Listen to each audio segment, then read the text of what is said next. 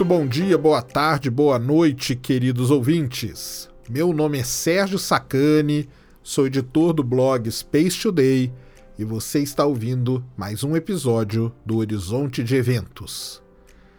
Apertem os cintos e se preparem para mais uma viagem sem volta pelo fascinante mundo da astronomia.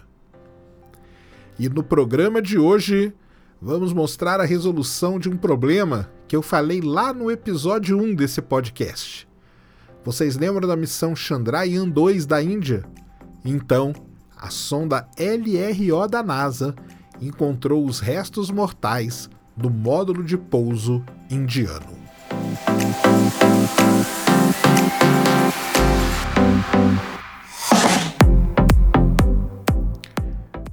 Muito bem, queridos ouvintes. Esse programa aqui é para a gente falar de um tema que já foi abordado aqui nesse podcast, como eu falei lá no primeiro episódio. Então, se você não ouviu sobre a missão Chandrayaan 2, volta aí e ouça o primeiro episódio do podcast Horizonte de Eventos, onde eu conto toda a história dessa missão e o que aconteceu com ela. Quem aí se lembra do dia 6 de setembro de 2019? Eu tenho certeza que a Índia jamais esquecerá esse dia e tampouco os técnicos e engenheiros que trabalhavam na missão Chandrayaan-2. Para quem não se lembra, foi nesse dia que o módulo de pouso Vikram tentou pousar suavemente, como a gente diz, nas proximidades do Polo Sul lunar. Essa era uma missão muito aguardada, pois poderia nos dar muitas pistas sobre essa importante região do nosso satélite. Para quem não sabe, o Polo Sul lunar tem crateras, tem crateras que têm assoalho, que a gente chama, que é o fundo da cratera, que nunca tem uma, uma resguinha de luz solar bate ali. E isso faz com que você tenha gelo de água no fundo dessas crateras. E uma coisa muito interessante: existem paredes ou anéis de crateras nessa região próxima ao Polo Sul lunar que sempre tem iluminação solar. Ou seja, essa região da Lua forneceria água para a gente, o dia que a gente colonizar a Lua, e energia sem parar para a gente também, para os colonos, para o ser humano que colonizar a Lua algum dia. Por isso que essa era uma missão muito importante para a gente poder entender definitivamente o que acontece ali nas imediações do Polo Sul Lunar. Lembrando que a missão Artemis da NASA, um dia eu vou fazer um episódio aqui do podcast sobre ela, pretende pousar nessa mesma região. Então, seria tudo uma coisa integrada. Infelizmente, não deu certo. No dia lá que tentaram fazer o pouso, no dia 6 de setembro, estava presente o primeiro-ministro e estavam presentes também autoridades indianas. Infelizmente, o pouso, como vocês sabem, não aconteceu como desejado. Na verdade, uma cena muito triste aconteceu foi quando o chefe da ISRO, que é a NASA ou a Agência Espacial Indiana, chorou nos ombros aí do primeiro-ministro indiano. Uma cena aí que correu o mundo, realmente foi algo muito emocionante. Para quem não está acostumado com os termos aí da exploração espacial, quando a gente manda uma sonda para um determinado objeto, seja ele um planeta, seja ele um satélite, a gente fala que aquele objeto fez um soft land quando tudo dá certo, ou seja, quando ele pousa suavemente na superfície do objeto desejado. Porém, quando as coisas dão errado, a gente costuma chamar que costuma falar que aconteceu foi um hard land. E o Vikram aconteceu foi isso. Ele fez um hard land, ou se você quiser traduzir de uma maneira mais coloquial, mais popular, ele simplesmente se espatifou na superfície da Lua. No dia 7 de tudo isso aconteceu no dia 6 de setembro, só para a gente montar aqui na nossa, na nossa cabeça como que foi a missão. Tudo isso aí aconteceu no dia 6 de setembro e no dia 7 de setembro, o orbitador da missão Chandrayaan-2 chegou a identificar o Vikram na superfície da Lua, porém não conseguiu contato com o módulo. Aqui vale uma pequena explicação também para quem não vai voltar e ouvir o primeiro episódio desse podcast, a missão Chandrayaan 2 ela era uma missão que a gente pode chamar 3 em 1. Ela era composta de um orbitador, ou seja, uma sonda que ia ficar na órbita da Lua, de um lander, que a gente chama, que é um módulo de pouso, que era o Vikram, e de um pequeno rover, que era o Pragyan. O, o, o rover ele ia sair de dentro do Vikram quando o pouso acontecesse com sucesso. Então, a, o, o, orbitador da missão Chandrayaan 2, de acordo com a ISRO, fez imagens, mas essas imagens nunca foram mostradas. Fez imagens térmicas, que a gente fala, e nessas imagens podia identificar ali o Vikram. Mas nós nunca vimos essas imagens, então a gente não tinha a localização do módulo.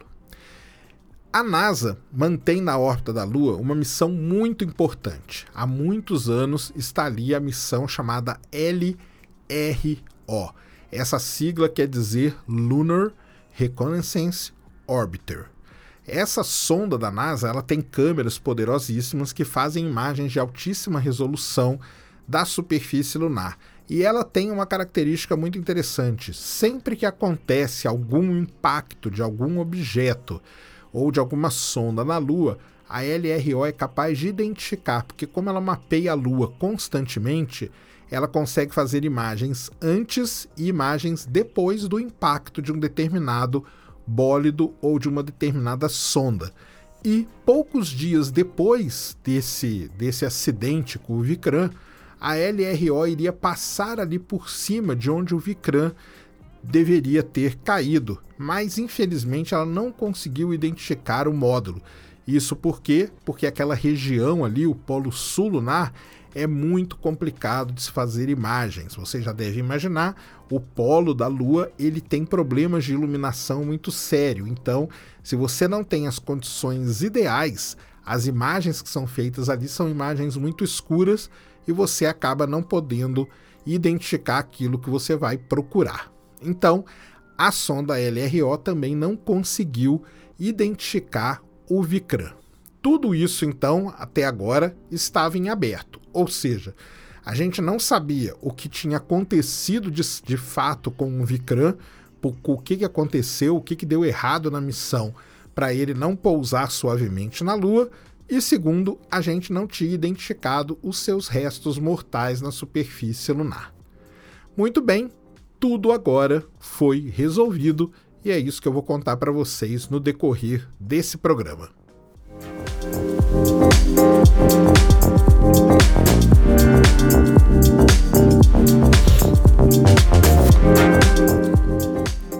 Vamos então por partes, né? Primeiro vamos confirmar o que realmente de fato aconteceu com o módulo Vikram.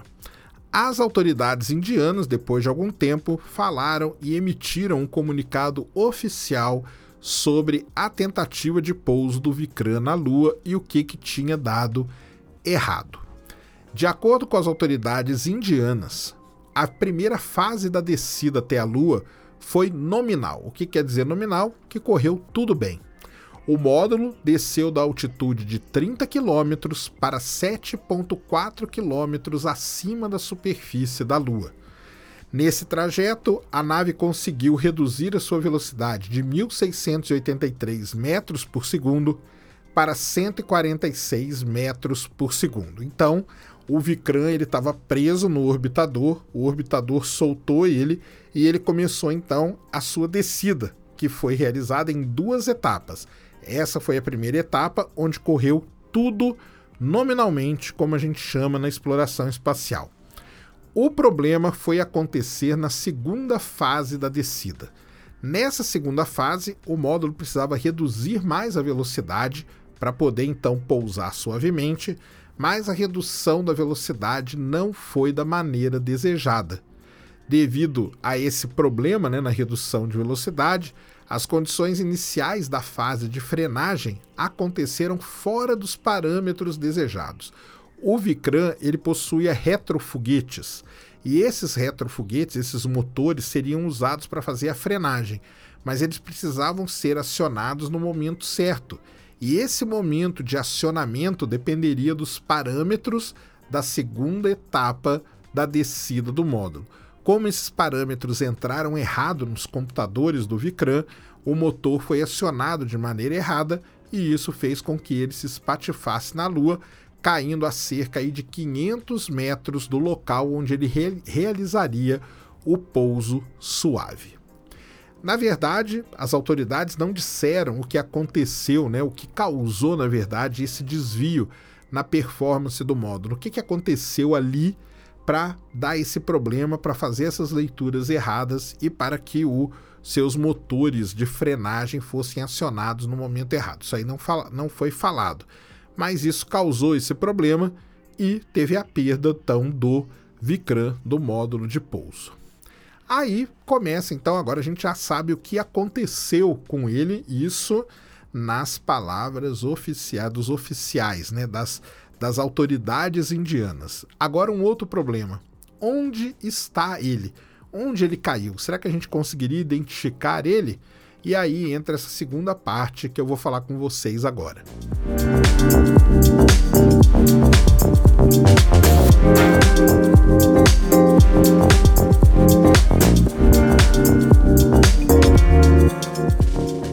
Como eu já falei, desde o início, os especialistas da NASA tentaram usar os dados da sonda LRO, da Lunar Reconnaissance Orbiter, para identificar o Vikram ali na superfície lunar. Não é uma tarefa fácil, pois, primeiro, o módulo ele é muito pequeno e o local onde ele caiu é de difícil imaginamento por conta das condições de iluminação. Você precisa ter as condições perfeitas para que você possa identificar um artefato tão pequeno assim. Na primeira tentativa, que aconteceu ali dia 14 e 15 de outubro, logo depois do acidente do módulo, não foi possível encontrar o Vikram. Mas eles encontraram, e é por isso que eu estou fazendo esse episódio aqui para a gente fechar com chave de ouro essa ponta aí que estava solta na exploração espacial. Então, o que, que aconteceu? A equipe da LRO fez imagens no dia 14 e 15 de outubro e depois no dia 11 de novembro. Por que no dia 11 de novembro? Porque eles esperaram uma data de modo que a iluminação daquela região ficasse melhor e programaram a sonda para passar em cima ali da região onde eles esperavam encontrar o um módulo nessa data. Com a iluminação correta, eles fizeram uma imagem no dia 11 de novembro. Como aquela região já havia sido imagiada bem antes do módulo ter caído, aí foi simples, foi comparar uma imagem feita antes do módulo ter se acidentado na Lua com uma imagem feita depois do incidente. E foi assim que eles conseguiram identificar o Vikram. Mais ou menos, né? Porque ele, na verdade, está todo despedaçado.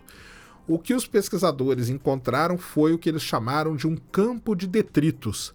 E eu vou falar aqui as coordenadas, mas vou falar as coordenadas de forma aproximada, tá? Só para a gente ter uma, uma ideia de onde ele caiu. Ele caiu nas coordenadas lunares, né? Ou selenográficas, que a gente fala, de 70 graus sul e 22,8 graus leste, numa região que tem uma elevação de 834 metros. Só nessa frase aqui tem muita informação que a gente precisa entender. 70 graus sul quer dizer que é muito próximo do Polo Sul. O Polo Sul está 90 graus, 70 graus é bem pertinho mesmo, ou seja, é bem onde ele deveria ter pousado. E uma elevação de 834 metros. Mas como assim uma elevação? porque aqui na Terra a gente mede elevação com relação ao nível médio dos mares, e na Lua a gente não tem nível médio dos mares, então eles aproximam ali um geóide para definir o que é a Lua e eles fazem acima desse ponto, dessa, dessa altitude de referência. Existe uma altitude de referência para poder fazer essas medidas e essa região estaria a 834 metros de altura. Os detritos foram localizados primeiramente a cerca de 750 metros a noroeste do local de impacto. O local de impacto, se você pegar as imagens, ele é um único pixel na imagem. Mas, como as imagens feitas em novembro, no dia 11 de novembro, tinham uma condição de iluminação melhor, foi possível identificar o local de impacto por raios que são criados quando um objeto se choca com a Lua. O que, que acontece? Quando um bólido bate na Lua, quando um meteoroide, quando um asteroide bate na Lua, quando um micrometeoroide bate na Lua, ou quando uma sonda bate na Lua, isso cria uma pequena cratera. Quando ela bate no solo lunar, ela espirra material. Esse material que espirra, ele é um material, digamos, mais novo do que aquele material que já está ali. Por isso, esse material brilha e forma raios. Então a gente tem muitas crateras na Lua que a gente consegue identificar por conta desses raios. E no caso do Vikram, quando ele bateu ali, ele espirrou todo esse material da cratera que ele formou e isso formou esses raios. E os pesquisadores conseguiram identificar esses raios de maneira bem clara e também conseguiram identificar três grandes pedaços do Vikram porque eles criaram uma sombra muito bem definida na imagem. Como essa região, a iluminação dela é uma coisa bem particular, então o sol ali ele está sempre meio que rasante. Qualquer coisa que você coloca ali acaba gerando uma sombra mais alongada. E foi por essa sombra que eles então descobriram não só o local de, de queda do Vikram, mas também três grandes detritos da sonda indiana. Então, dessa maneira aí, com o trabalho não foi feito, vale ressaltar que foi um trabalho que não foi feito só pelos pesquisadores da NASA, teve o pessoal do ISRO envolvido também. A gente pode dar por encerrado o caso da missão Chandrayaan 2. Hoje a gente sabe o que aconteceu com o Vikram e onde estão seus restos mortais.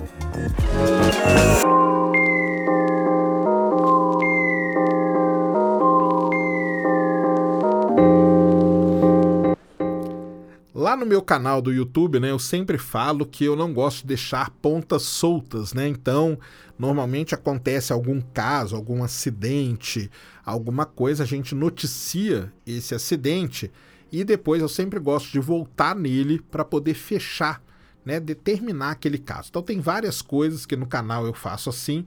Eu já fiz isso com a missão Schiaparelli, por exemplo, que se acidentou em, em Marte. Eu fiz o vídeo, eu transmiti no dia que ela se acidentou e depois eu fiz o vídeo encerrando o caso. E hoje foi aqui, né, com o caso do Vikram, exatamente a mesma coisa. Então eu não gosto, eu gosto de amarrar tudo e deixar tudo fechadinho. Uma coisa muito importante que eu não sei se todo mundo sabe, né?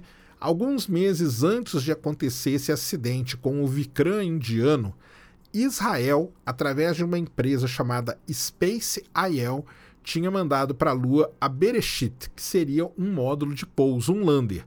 E o Bereshit também se acidentou. Também deu um problema no motor dele, o motor dele desligou antes do que era o motor de frenagem principal desligou antes do que devia e a sonda também caiu, se espatifou toda na superfície lunar. Eu já fiz lá no canal do YouTube o vídeo mostrando que a LRO, essa mesma sonda, identificou a Bereshit lá acidentada também do mesmo jeito. Israel, quando aconteceu esse problema, a primeira notícia que a gente teve de Israel é que ela iria continuar ela iria mandar uma Bereshit 2 para poder explorar a Lua. Mas poucos dias depois disso, eles retrataram e falaram que não, que eles não iam mais é, se importar em explorar a Lua. Com a Índia é diferente. Mesmo acontecendo esse acidente com o Vikram da missão Chandrayaan 2, a Índia já anunciou que em 2020 ela planeja lançar uma nova missão para a Lua, que ela vai chamar de Chandrayaan 3 e que muito provavelmente vai ser composta de um orbitador, de um lander e de um rover. Vai ser uma imitação da Chandrayaan 2. Lembrando que a Chandrayaan 2, só por questão de curiosidade, mas eu acho que eu falei isso no primeiro episódio aqui do podcast, ela custou menos do que o filme Vingadores Ultimato. Então é uma missão espacial que a gente pode considerar ela relativamente barata, é uma missão que não é tão complicada, ela não leva tantos instrumentos científicos assim. Na verdade, são espectrômetros, que são equipamentos muito simples de serem construídos hoje em dia, e câmeras para fazer imagem. Então, a missão basicamente é isso. Então, eles pretendem, em 2020, lançar a Chandrayaan 3 para a Lua para fazer a mesma coisa. Bem, a única coisa que eu posso fazer é ir com vocês aqui e lá no meu canal no YouTube acompanhando todo esse desenvolvimento e vendo se isso realmente vai acontecer, como que isso vai acontecer e tudo mais. Uma lição que fica, né? Pousar em outro objeto não é algo fácil. Tá aí Marte, que não deixa a gente mentir, que só a NASA consegue fazer pousos com sucesso em Marte. Não tem outra. A, a Agência Espacial Europeia já tentou, a Roscosmo russa já tentou, e eles nunca conseguiram pousar com sucesso em Marte. A NASA domina realmente esse, essa tecnologia de se pousar em Marte. E na Lua também. A NASA já conseguiu fazer vários pousos, pousou até o homem na Lua, né, na década de 60. A Rússia conseguiu fazer pousos também. E a China também. Não se esqueçam que lá no lado oculto da Lua está a missão Chang'e 4, estudando o lado oculto. E ela é composta de quê? De um lander, que está lá parado, e de um pequeno rover chamado Yutu. Então a Índia domina essa tecnologia. A China, desculpa, a China domina essa tecnologia. A Índia e Israel ainda não, mas isso aí é todo um desenvolvimento natural que vai acontecer. Então, como eu prometi lá no primeiro programa, que quando tivesse um fechamento desse caso, eu gravaria um episódio aqui para vocês, para a gente deixar isso tudo encerradinho, tudo bonitinho e partir para uma outra situação, né, para outros problemas, problemas para serem resolvidos, tanto na questão de exploração espacial como de astronomia, astrofísica, cosmologia, não falta. Então, tem muita coisa para a gente falar, mas esse problema aqui a gente pode dar ele por encerrado.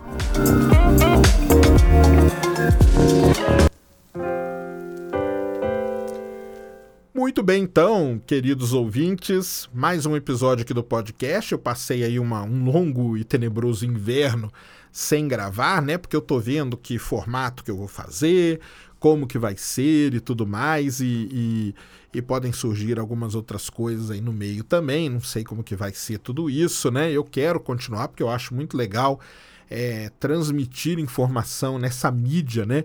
De áudio, talvez isso desperte o interesse de um público diferente também, né? Então eu passei um tempo aí, mas eu estou separando aqui novos temas para trazer para vocês, entendeu? Mas para que isso aconteça, eu preciso da interação com vocês, eu preciso da opinião de vocês, eu preciso entender o que, que vocês estão achando de tudo isso, que temas que vocês gostariam de ter, se vocês querem que eu responda alguma pergunta de vocês. Então, vocês podem entrar em contato comigo e a gente pode continuar a discussão sobre tudo isso nas redes sociais. Para isso, me siga no Twitter, é SpaceToday1, arroba SpaceToday1. No Instagram também é arroba SpaceToday1, então vocês podem conversar comigo por ali, divulguem, me marquem que eu vou estar tá, que eu vou estar tá retweetando ou marcando vocês também.